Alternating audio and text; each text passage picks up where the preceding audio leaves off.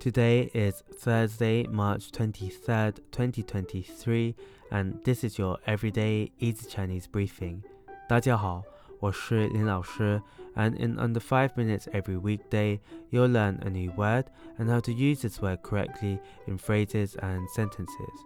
Today's word of the day is feng, feng, which is a noun that means wind. Let's practice by making different words, phrases, and sentences with feng. The first word is 风景,风景, which is a noun that means scenery. Let's look at each character of this word.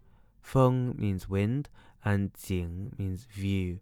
A way of using it in a sentence is 今天天气很好，我们去山上欣赏美丽的风景。今天天气很好，我们去山上欣赏 美丽的风景. The weather is very nice today. Let's go to the mountains to enjoy the beautiful scenery. Another word we can create with 风 is 风格,风格. This is a noun that means style. A way of using it in a sentence is 这个房间的风格很现代化。这个房间的风格很现代化。 the style of this room is very modern. Finally, we can create the word 风险,风险, which is a noun that means risk. A way of using it in a sentence is 购买保险可以帮助减少意外事故带来的风险。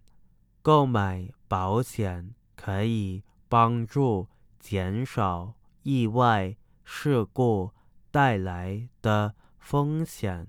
Buying insurance can help reduce the risk of unexpected accidents.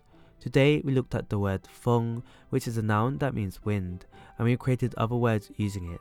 These are fengjing, scenery, fengge, style, and fengxian, risk. To see this podcast transcript, please head over to the forum section of our website, www.everydayeasychinese.com, where you can find even more free Chinese language resources. See you again soon for more practice.